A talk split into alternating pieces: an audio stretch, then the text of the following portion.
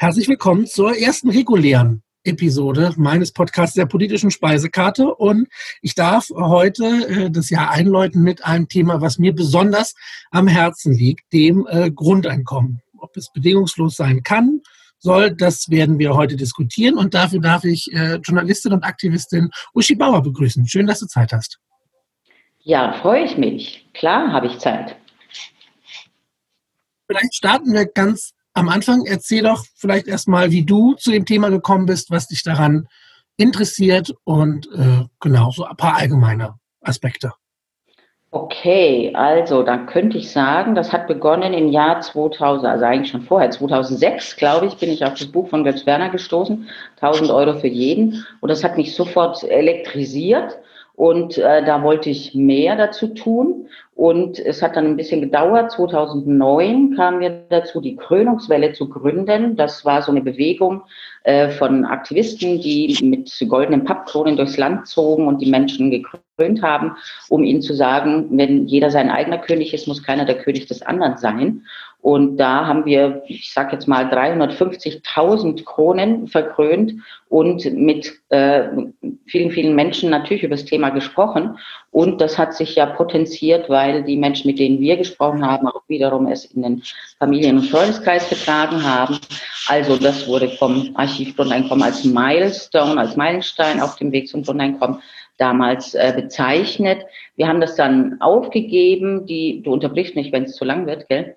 Ähm, ja, ich, ich wir haben das dann aufgegeben im Jahr 2017 oder war es 18, weil da hatte ich mich dann ähm, engagiert in der Partei Bündnis Grundeinkommen. Da sind wir ja angetreten doch, es war 2017, war Bundestagswahl, ist doch richtig, oder?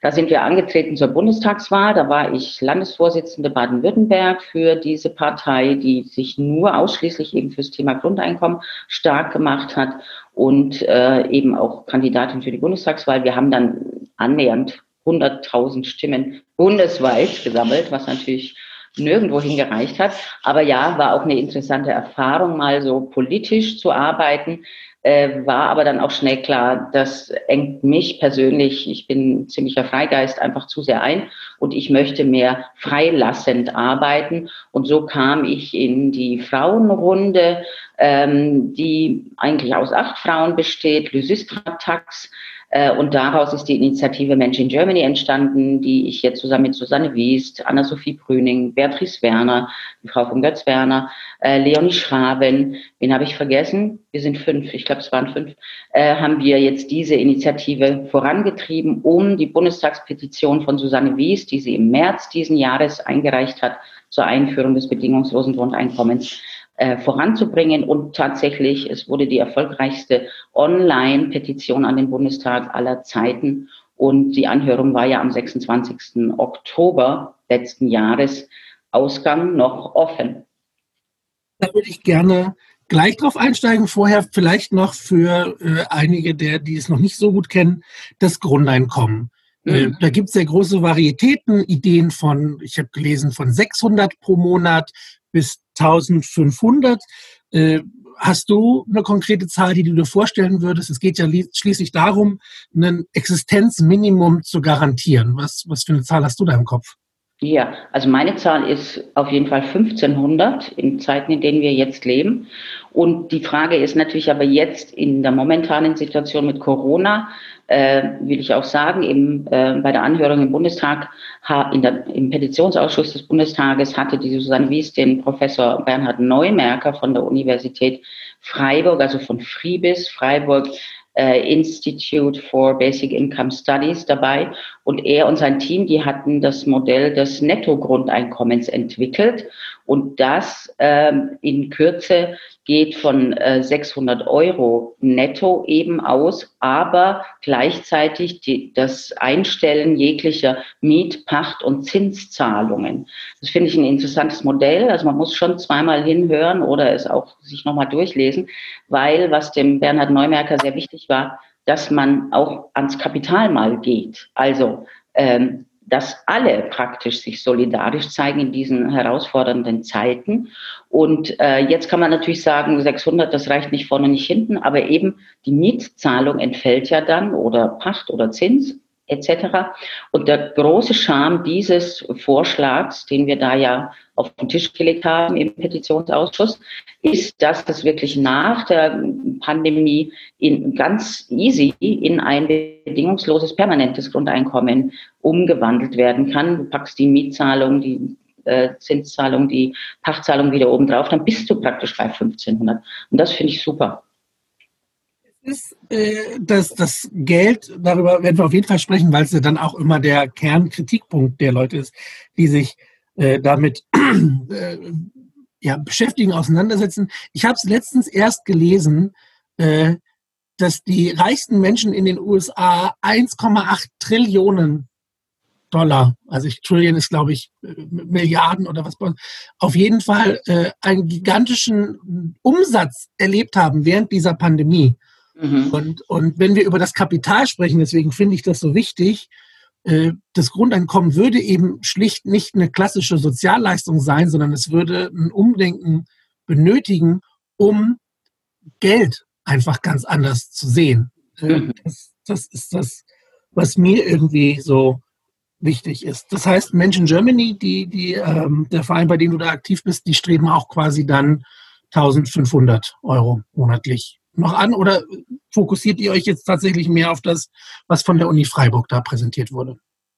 Äh, ich, wie gesagt, das ist am Ende, wenn man es in ein bedingungsloses umwandelt, nach Ende der Pandemie, wann auch immer das sein wird, bist du bei 1500. Das ist für mich die, der große Vorteil von an diesem ähm, Modell also natürlich darf man viele, viele andere Modelle auch betrachten. Das ist ja nun nicht in Stein gemeißelt, aber wir haben das eben mit in den Petitionsausschuss getragen und fanden das eben eine sofort umsetzbare Lösung, was ich eben auch sehr wesentlich finde. Es äh, rufen doch im Moment alle möglichen äh, Berufsgruppen, Bevölkerungsgruppen Hilfe. Das Geld geht aus. Wie soll ich denn äh, leben innerhalb der äh, Pandemie, wenn äh, ich meinen Beruf nicht mehr ausüben kann? Solo selbstständige Künstler, aber auch ähm, was war's? Äh, warte.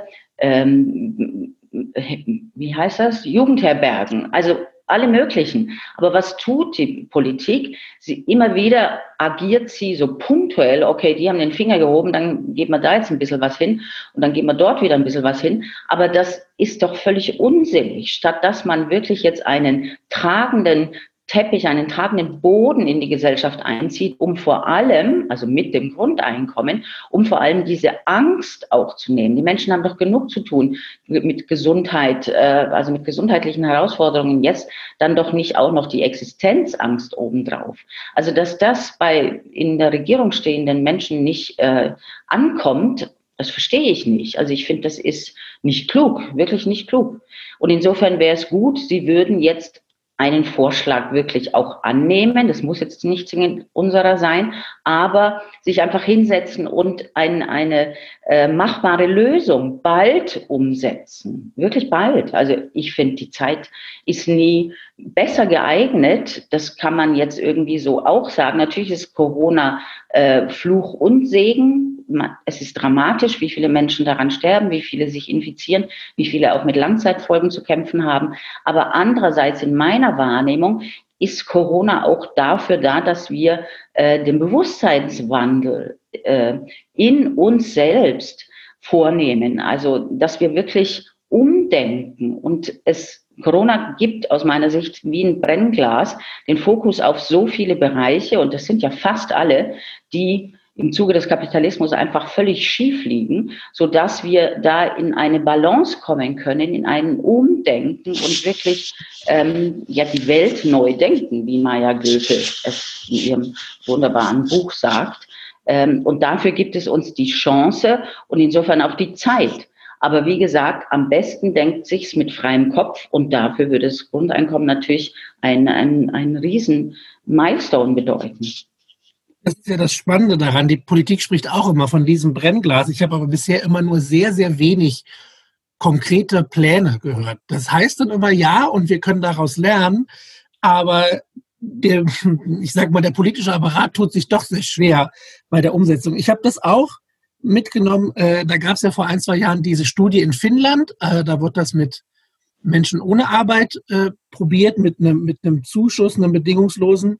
Und die Studie hat auch gezeigt, dass letztlich die wenig Auswirkungen auf die Arbeitswilligkeit oder auf die äh, Lust auf, auf Arbeit hatte, sondern vor allem Angst und gesundheitliche Schäden reduziert hat, weil der Mensch sich einfach dieser Existenzangst entledigen konnte, weil er dieses Bewusstsein hat, da ist etwas, wie du es gesagt hast, so ein Boden, der mich schützt und ich nicht fallen kann. Mm, genau. Und das wäre doch das, was es jetzt braucht in dieser Pandemie. Also einfach machen, wirklich. Ich meine, es gibt ja ganz weltweit, die Stimmen werden ja immer lauter und ich habe fast das Gefühl, dass Corona einfach das Sprungbrett auch ist, um das Grundeinkommen jetzt endlich, endlich einzuführen. Ich, sehe das Potenzial da. Jetzt hattest du es angesprochen, äh, ihr hattet die Anhörung im Oktober. Vielleicht magst du da ein bisschen erzählen, wie, wie äh, seid ihr da hingekommen, dass angehört wurde und wie lief das dann ab? Mal einen Einblick in äh, ja, den Ablauf? Also, wie gesagt, es begann mit dem Einreichen der Bundestagspetition von Susanne Wiest. Am 30. März, glaube ich, hat sie es eingereicht, wurde dann irgendwann Mitte April online gestellt. Und dann hatten wir, was jetzt wirklich sehr erstaunlich war, das Quorum von 50.000 Mitzeichnenden innerhalb von zwei Wochen. Stimmt das? Ja, von zwei Wochen. Also im April war, am 2. April, glaube glaub ich, war das Quorum schon erreicht.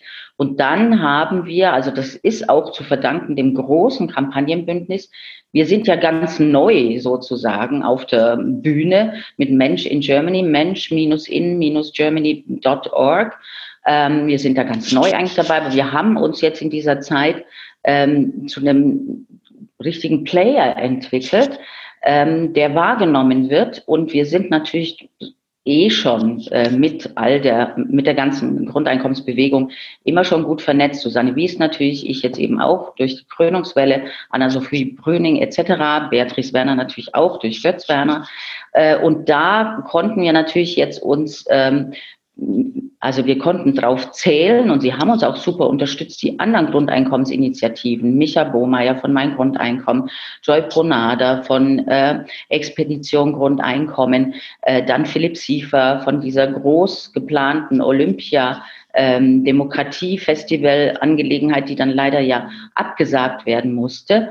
Ähm, die alle haben dann gepostet wie bekloppt und haben uns auch äh, dadurch zu so vielen Stimmen eben verholfen, weil das Ende der Mitzeichnungsfrist hat dann tatsächlich 176.134 äh, Mitzeichnende ähm, ergeben. Und das ist natürlich eine Riesenzahl.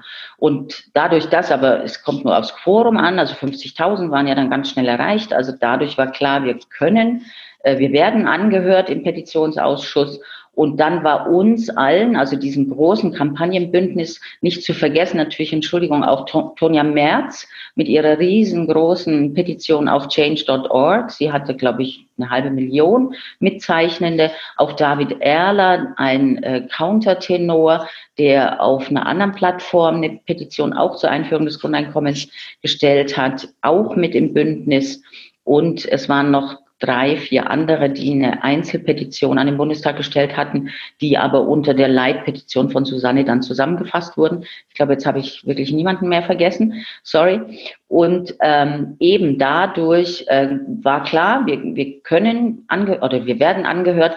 Ähm, aber uns war das einfach viel zu spät, äh, dass sie sagten, im Oktober. Und dann haben wir alle, das große Kampagnenbündnis, uns zusammengetan und einen offenen Brief formuliert an die Abgeordneten im Petitionsausschuss und gesagt, äh, das muss früher, weil die Pandemie wartet nicht.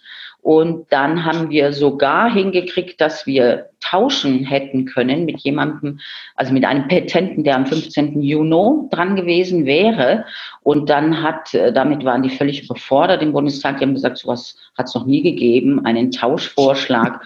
Und äh, sie haben es abgelehnt. Also ja, wir haben wirklich alles versucht, alle Hebel in Bewegung gesetzt. Tatsächlich wurde es jetzt aber der Oktober. Und dann sind eben Susanne und äh, Bernhard Neumerker nach Berlin gereist.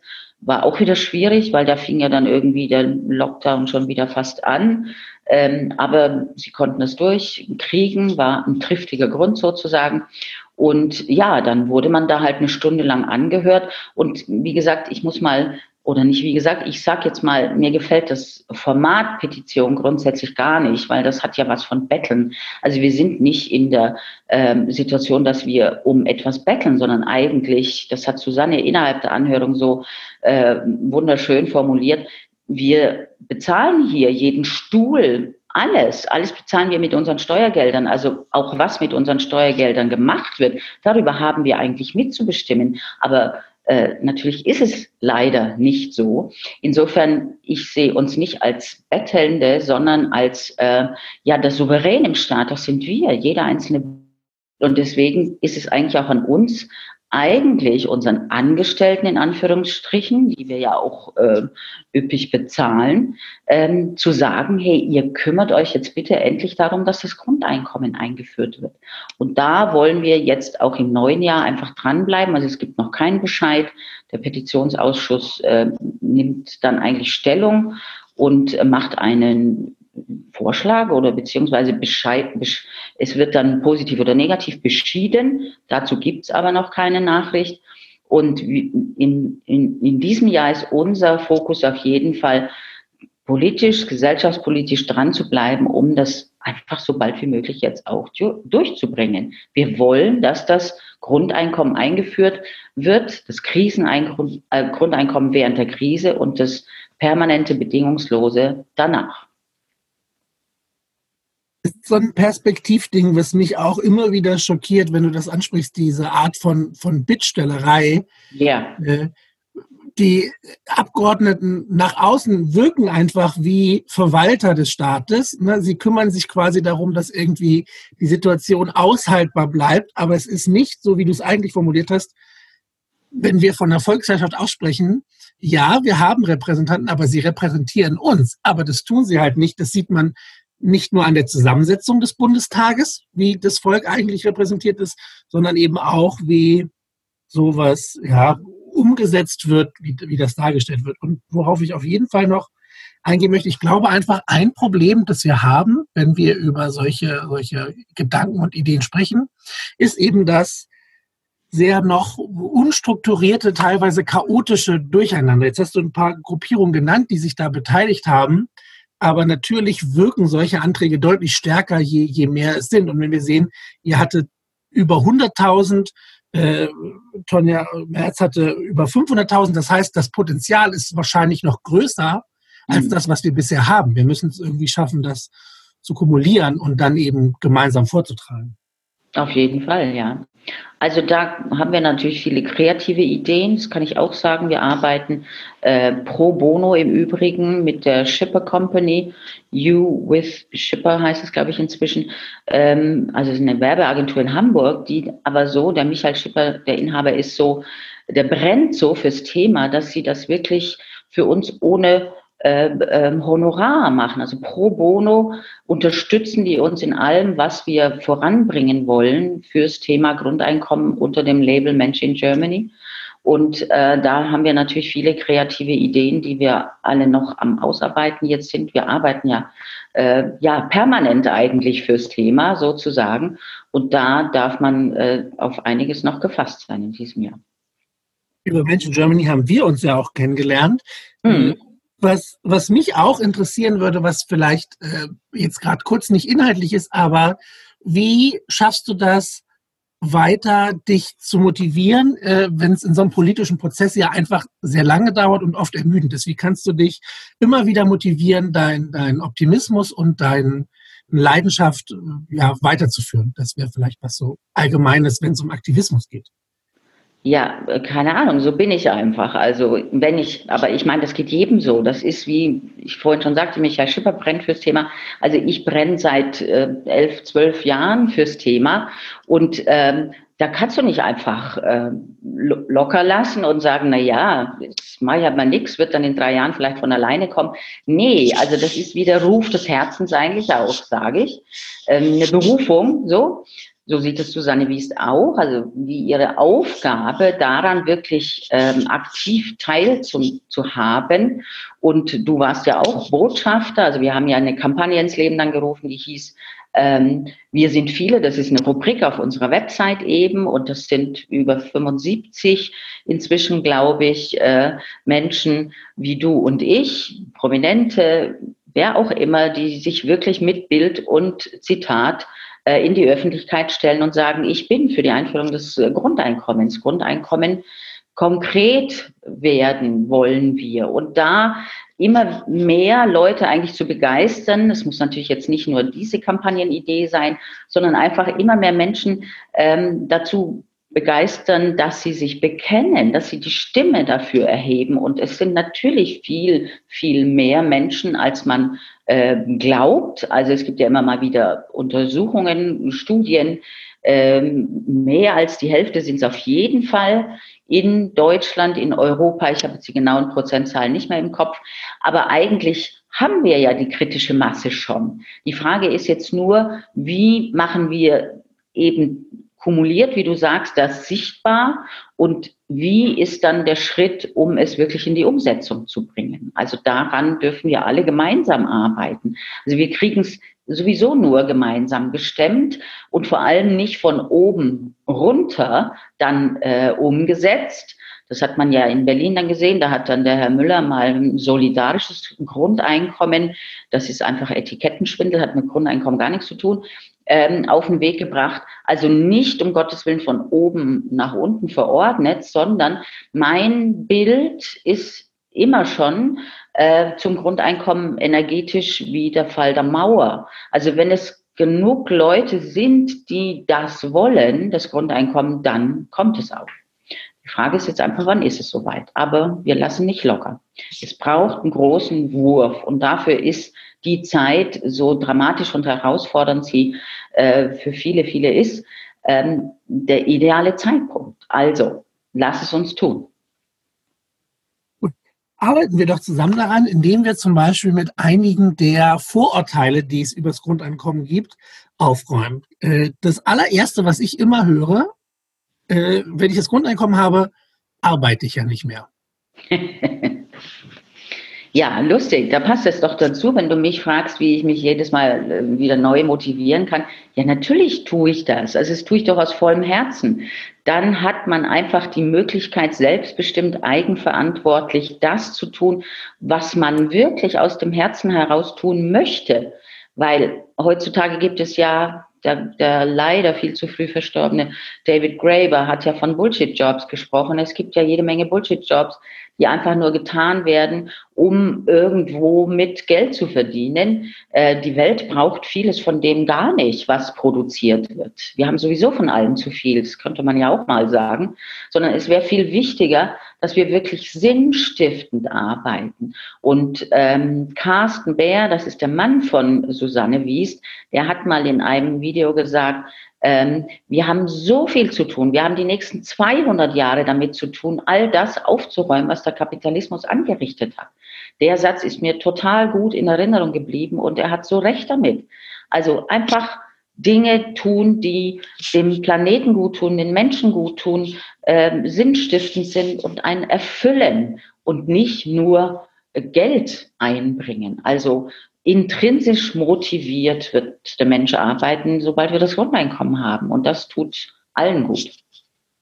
Spannend. Ich habe äh, beim Thema der Erörterung mit meinen Schülern, die waren da achte Klasse drüber diskutiert und dann kam das eben auch von wegen, ja, aber die gehen doch nicht mehr arbeiten.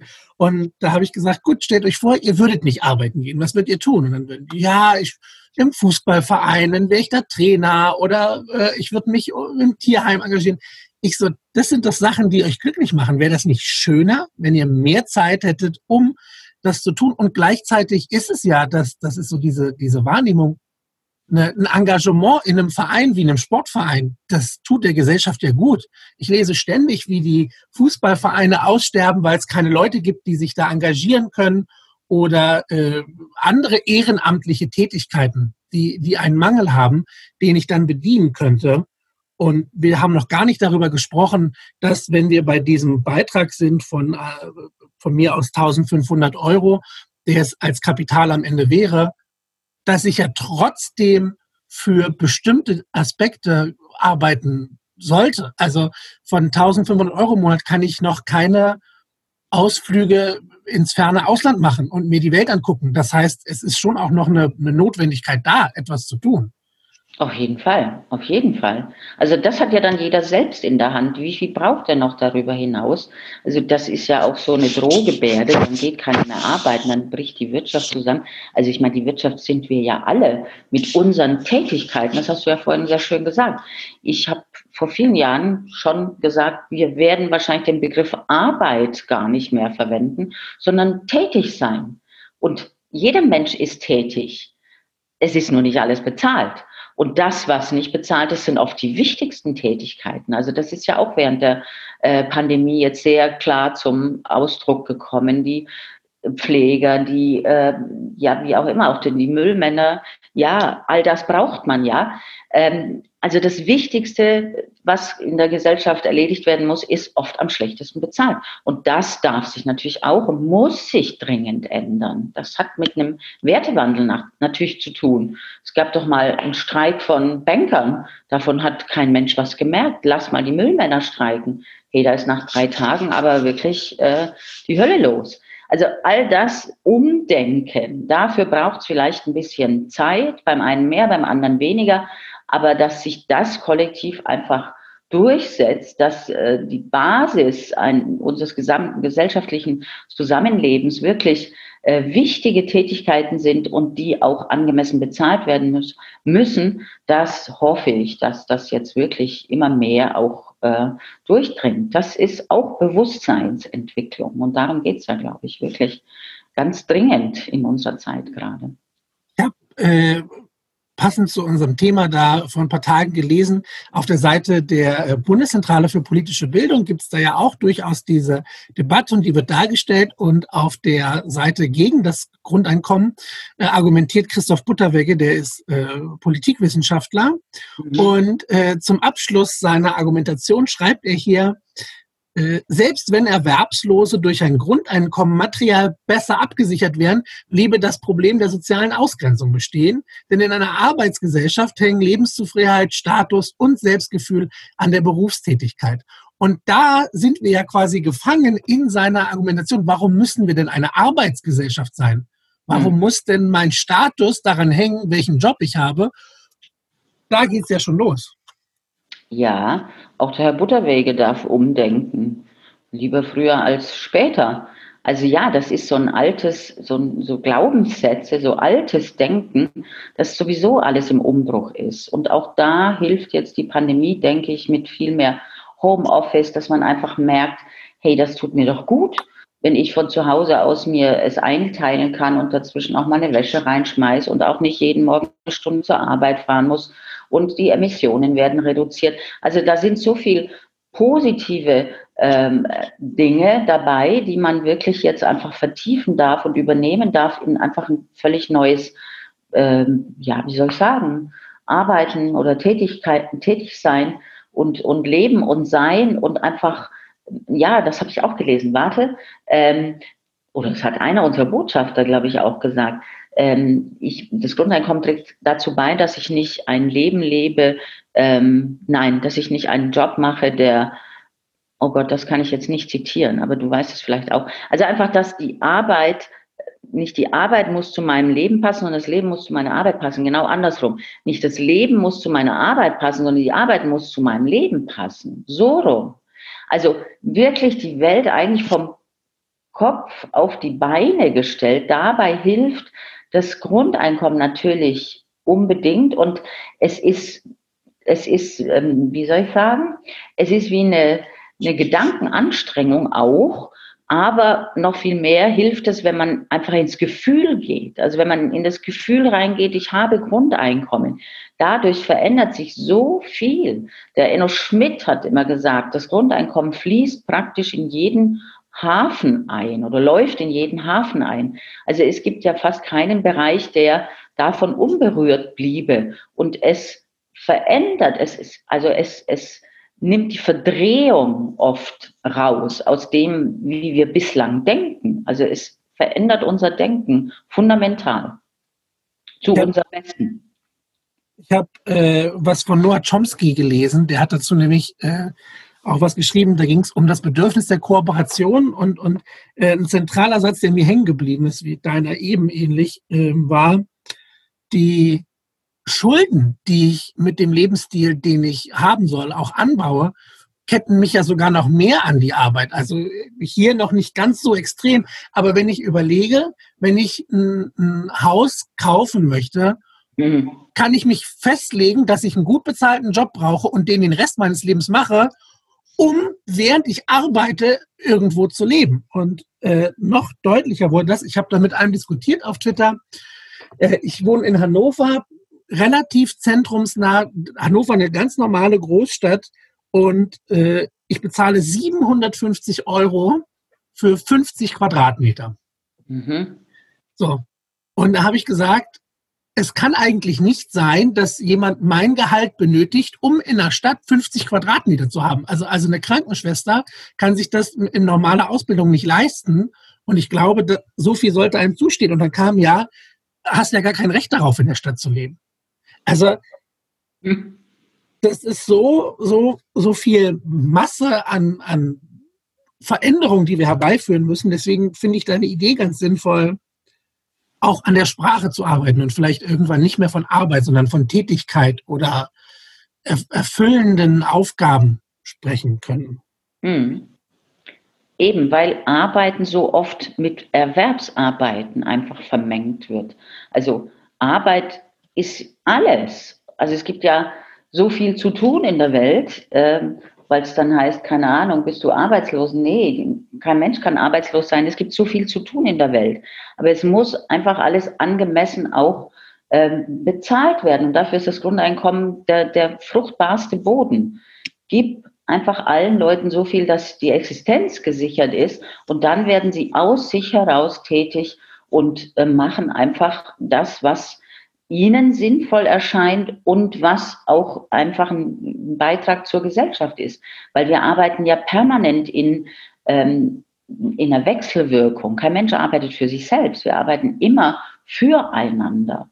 Und dann können das im besten Falle einfach Tätigkeiten sein. Wir könnten jetzt noch zur Digitalisierung, Robot Roboterisierung kommen. Dann sind das einfach Tätigkeiten, die wirklich nur der Mensch tun kann. Also füreinander tätig werden, äh, zutiefst menschlich. Es gibt so viel Zeug, was erarbeitet und gearbeitet werden muss, was natürlich Roboter besser können, Maschinen, aber äh, menschlich zueinander sein, fühlen, empathisch sein, das kann einfach nur der Mensch. Und dafür ist doch dann Raum und Zeit. Und das würde natürlich, das hast du, glaube ich, als sein Botschafterzitat auch gesagt, das ist äh, die, die Saat für eine bessere Gesellschaft, das Grundeinkommen. Genauso empfinde ich das auch, ja. Ich habe noch ein ganz interessantes Beispiel. Ich habe letztes Jahr, als ich angefangen habe, so diese Podcast-Sachen und so zu machen, habe ich äh, mit einer Sexarbeiterin gesprochen, die ja nun von Corona auch besonders betroffen sind. Und es ging um dieses Verbot, das einige angestrebt haben von, von bezahlter Sexarbeit. Und sie argumentierte eben auch und sagte, ein Verbot würde nicht dazu führen, dass das verhindert wird. Das würde nur im Untergrund passieren. Wenn ich aber so eine Idee habe wie ein, ein Grundeinkommen, dann könnte, dann müsste niemand aus Verzweiflung, das war ihre Argumentation, weil ich ja quasi keine Sprache und keine Qualifikationsbarriere habe, müsste niemand aus Verzweiflung zu so einem Beruf wechseln, wenn er es nicht wirklich, wirklich möchte. Hm. Und da wäre das, das gilt ja auch für andere Bereiche. Äh, meine Schüler hatten das Beispiel, ja, wer will denn Pizza ausliefern? Ich so, wenn ich ein Grundgehalt, also ein Grundeinkommen habe und dann einen kleinen Beitrag und gerne Auto fahre, vielleicht möchte ich dann auch in meinem Leben Pizza ausfahren. Also, ne, es ist ja noch gar nicht vorstellbar, was da alles passiert. Vielleicht haben Menschen auch einfach Angst davor, dass sich zu viel verändert. Ja, das ist richtig. Also wir haben ja da während der Krönungswellenzeit auch ganz, ganz viele Gespräche eben geführt und haben dann auch äh, zum Beispiel eine, eine Dame, die am, am, Supermarkt an der Kasse sitzt, gefragt, ja, würdest du denn deinen Job weitermachen, wenn du Grundeinkommen hättest? Hat die gesagt, ja, natürlich. Ich bin wahnsinnig gern mit den Leuten im Gespräch. Mir macht der Job wirklich Spaß. Und das würde ja vielleicht auch nicht jeder glauben. Also insofern einfach nicht werten, sondern jeder darf das tun, was ihm wirklich Freude macht. Sorry. Das wäre wirklich schön. Ja, das wäre werden meine Fragen zum oder Gedanken zum Grundeinkommen dieses, äh, das haben wir damit abgedeckt. Ich glaube wirklich irgendwie um das innerlich abzuschließen, ich habe da noch eine Frage an dich, ähm,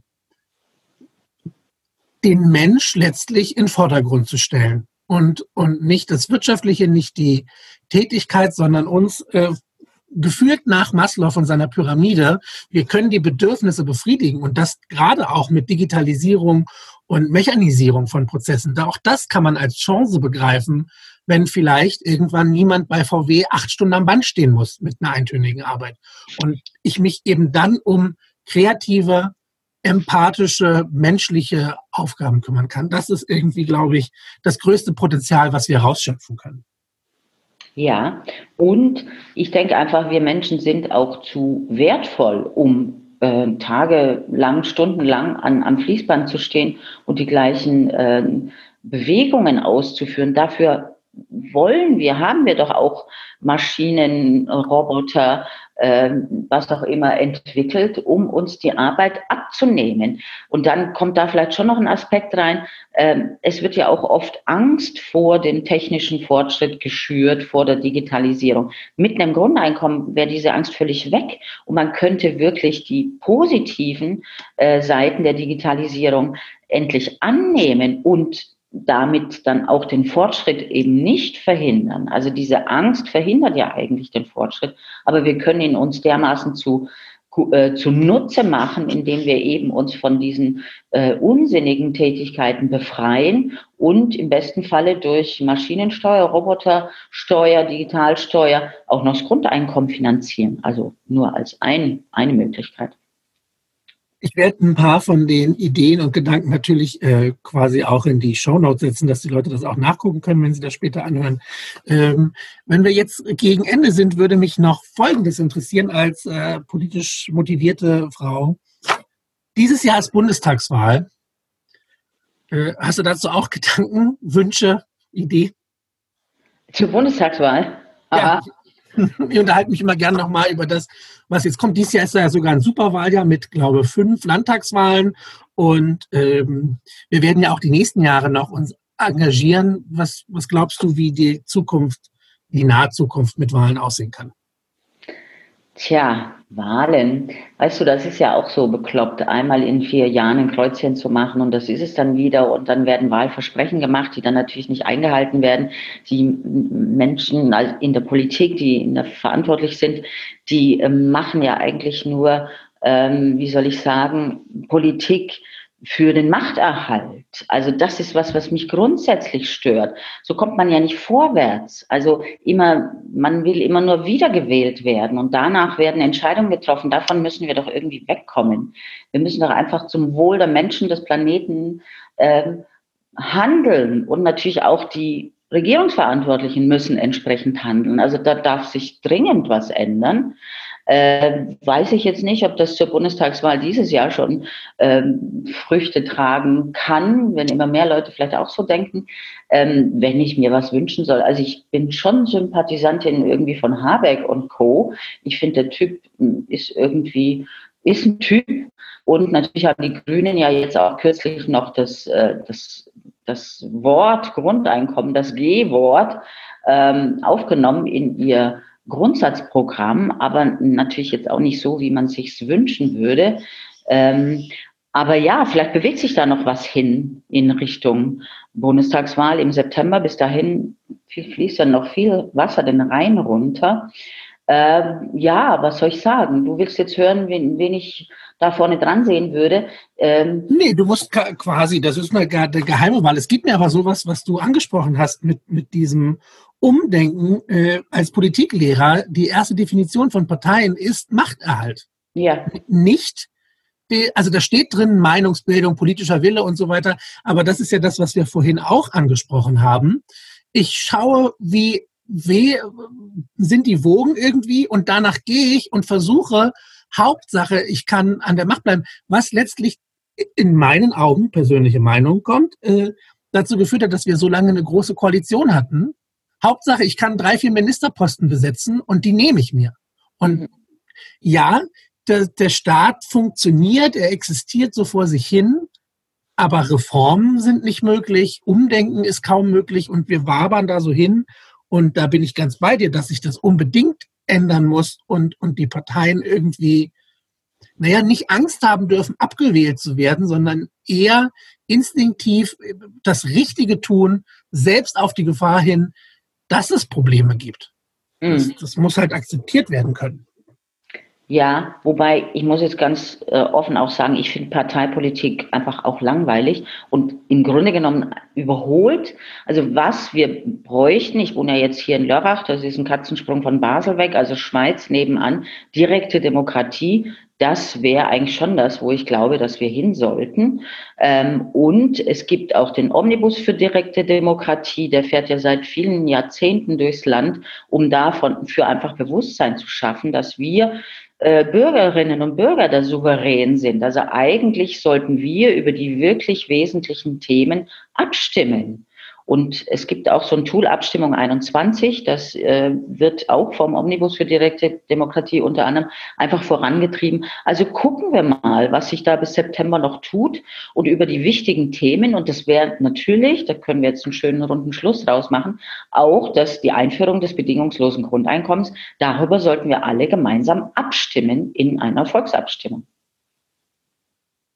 es ist halt auch sichtbar, wie, wie interessiert es ist. Ich weiß, also äh, Parteiarbeit, ähm, man sieht es ja, äh, ich fand es eigentlich sinnvoll, dass die SPD mit der Spitze ein Stück nach links gerückt ist und dann war ich gleich wieder enttäuscht, äh, dass Olaf Scholz äh, als Kanzlerkandidat direkt gesagt hat, ja, das ist neoliberal, das will ich nicht.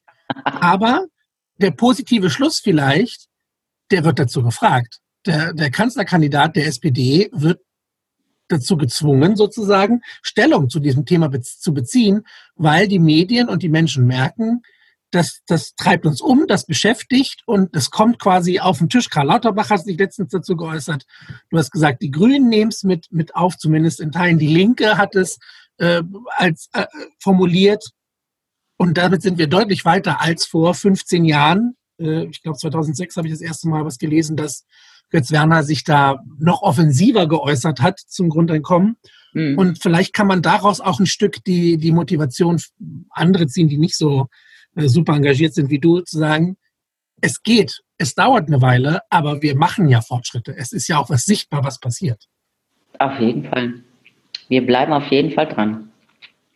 Machen wir. So, damit wären wir tatsächlich auch zum Schluss. Ich fand das Schlusswort super. Vielen Dank, dass du Zeit hattest.